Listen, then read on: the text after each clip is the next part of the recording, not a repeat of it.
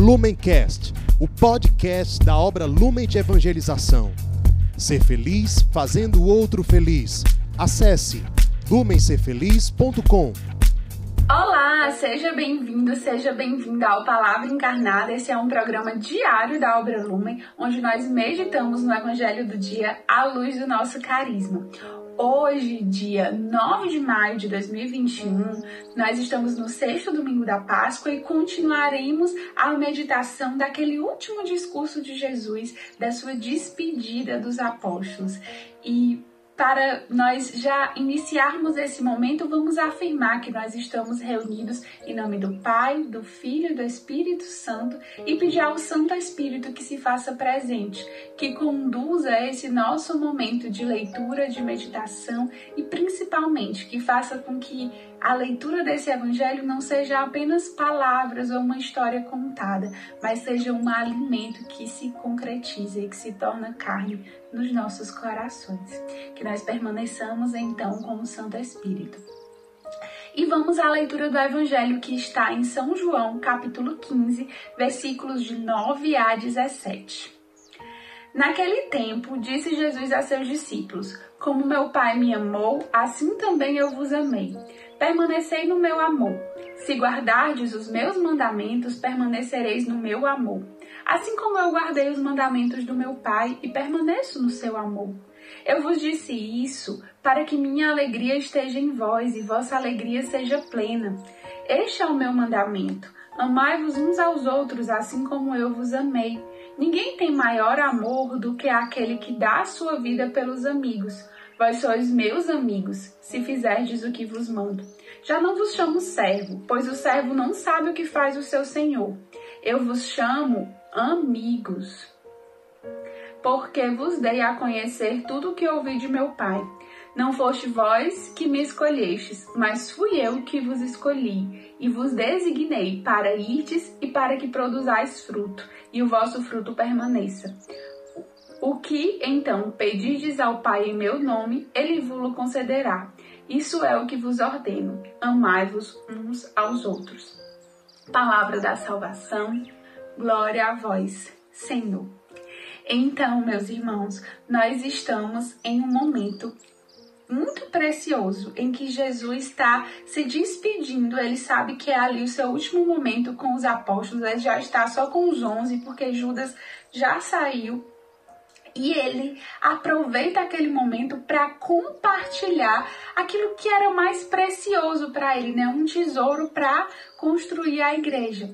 E ouvir esse evangelho hoje já é um grande presente para nós, porque significa que Jesus também nos colocou no grupo dos seus amigos. Ele também hoje chama a mim, chama a você de amigo. E ele diz: Olha, eu quero que você seja meu amigo. Por isso eu vou compartilhar aqui com você o que eu tenho de mais precioso, que é o caminho do céu, que é o caminho da salvação, que é o segredo da felicidade. E o que os amigos fazem, não é isso? Os amigos não compartilham a vida, compartilham conselhos, compartilham tristezas também, mas eles estão ali se amando, um amando ao outro. Né? E Jesus hoje nos chama para o grupo dos seus amigos. E que alegria, meus irmãos, estarmos nesse grupo e recebermos de Jesus esse anúncio desse caminho de felicidade. E Jesus deixa muito claro qual é o segredo, então, para ser amigo de Deus e qual é o segredo dessa felicidade. O segredo dessa felicidade é permanecer em Deus.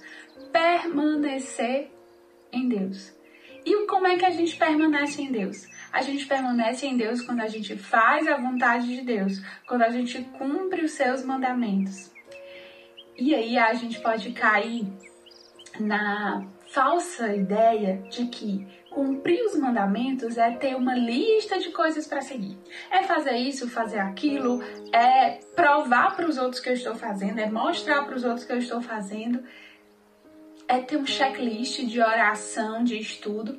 Isso tudo é importante, mas o grande segredo não é esse. Talvez na vida a gente encontre muitas pessoas que fazem muitas coisas, que seguem todas as regras, mas que não estão em Deus. Porque o coração não está em Deus. Às vezes o coração está no medo de Deus, às vezes o coração está num desejo de mostrar que é melhor, numa vaidade de dizer que consegue, que é um bom cristão, que é um bom católico, que é, sei lá, um bom vocacionado.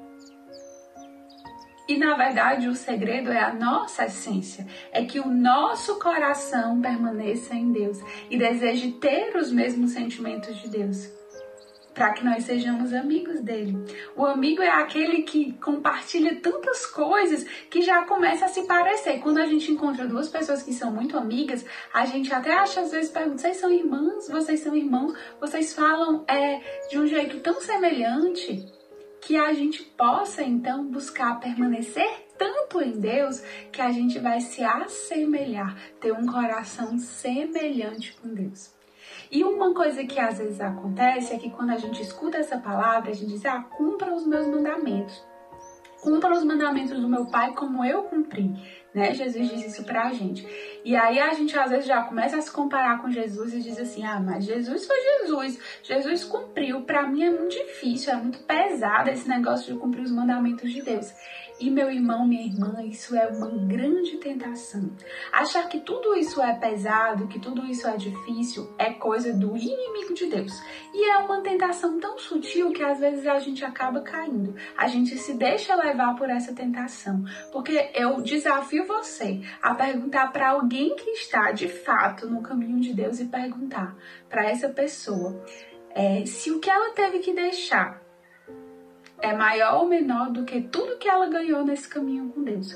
Eu tenho certeza que essa pessoa vai responder que o que ela ganha e o que ela já recebeu de Deus é muito maior do que tudo que ela teve que abdicar, que tudo que ela teve que deixar, que tudo que ela teve que mudar na vida dela.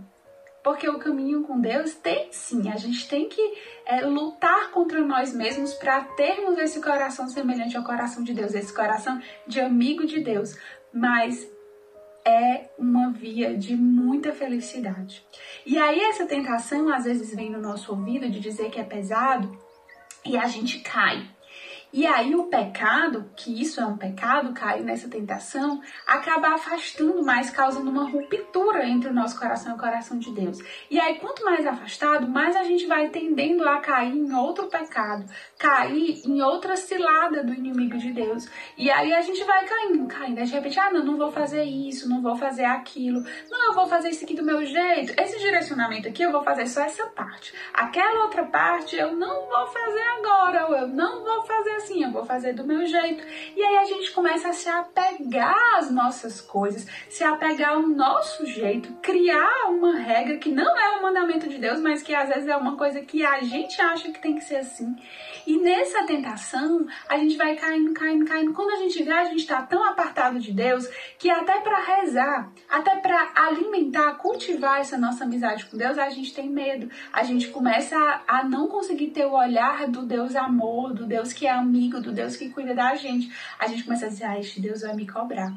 Deus vai me cobrar porque eu estou fazendo aquilo errado. Deus é muito distante. Mas isso, meus irmãos, é consequência muitas vezes de uma série de quedas nessas tentações sutis do inimigo de Deus. E a amizade com Deus, ao contrário de tudo isso, ela é uma via de mão dupla, onde Deus já nos amou, Jesus já nos amou imensamente. Agora falta a nossa parte de amarmos Ele, de entrarmos em intimidade com Ele. E isso a gente consegue pela oração, pelo encontro com Jesus abandonado no pobre, pelos sacramentos. Então, resta a nós, para termos essa amizade com Deus, alimentarmos nessa via de mão dupla a nossa relação com Deus e não ficarmos como lembra da história de Adão que Adão depois que Adão pecou, ele começou a ter medo de Deus. Ele se escondeu. Ele começou a dizer, ah, eu tô nu, não posso, Deus vai me ver, Deus vai me cobrar, a comunidade vai me cobrar. Deixa disso.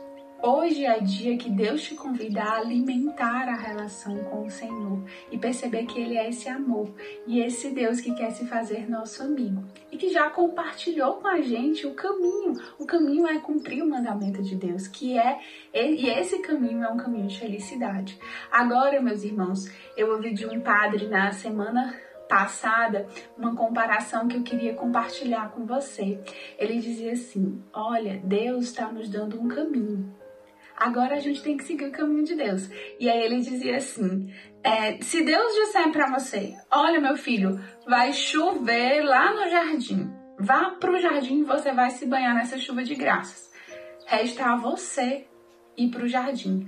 Mas se você disser assim, não, eu vou ficar aqui no quintal mesmo, vai que chove no quintal. Ou eu vou ficar no meu quarto, muito bem. E às vezes a chuva não vai chegar, porque Deus tem um lugar para você receber a graça. Talvez esse lugar seja na comunidade, esse lugar é na sua paróquia, esse lugar muitas vezes já é onde você está, mas a gente precisa se deixar molhar. Ir para o lugar onde Deus está dizendo que a chuva vai cair. E isso é viver o Evangelho, porque o Evangelho já é esse caminho. O Evangelho diz assim: Ame o pobre, eu tô no pobre. Tudo que você fizer um pobre é a mim que você tá fazendo. Por que, que a gente insiste em fazer diferente? O Evangelho diz que a gente precisa cultivar a nossa amizade com Deus. Por que, que a gente está insistindo em fazer diferente? O Evangelho diz os mandamentos, o Evangelho fala em amor, em coerência, em justiça em fraternidade, por que, que a gente está querendo fazer diferente? E não adianta cair mais uma vez na tentação de dizer que é porque a gente é fraco. Os apóstolos que a gente está acompanhando nessas leituras desse tempo pascual pelos Atos dos Apóstolos são a maior prova daqueles fracos homens pecadores que até negaram Jesus, que não souberam direito acolher aquela mensagem, mas que depois ergueram a igreja. Que assim seja na nossa vida, meus irmãos, que a meditação de hoje sirva para nós alimentarmos cada vez mais a nossa amizade com Cristo. Que o Senhor nos abençoe. Lumencast, o podcast da obra Lumen de Evangelização. Ser feliz fazendo o outro feliz. Acesse lumencerfeliz.com.